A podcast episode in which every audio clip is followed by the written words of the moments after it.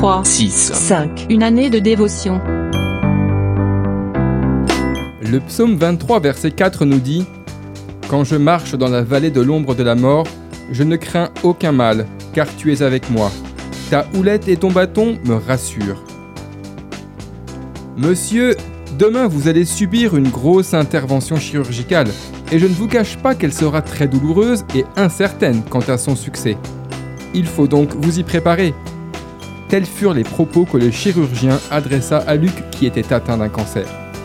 Le lendemain, allongé sur la table d'opération, une autre parole lui fut adressée. Ne crains rien, je suis avec toi et je t'accompagne dans cette vallée. Il n'en fallait pas plus pour que Luc soit rassuré. Son berger était à ses côtés et pour lui, c'était plus que suffisant. L'opération réussit à merveille et quelques temps plus tard, il fut totalement guéri. Au moment où vous entendez ces paroles, vous traversez peut-être une vallée horriblement sombre et tellement profonde qu'elle génère en vous une multitude de réflexions. Comment vais-je faire pour m'en sortir? Aurais-je la force de supporter?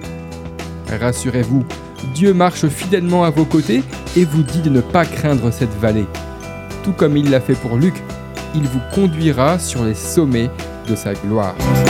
D'après le livre 3, 6, 5, Une année de dévotion, de Yanis Gauthier.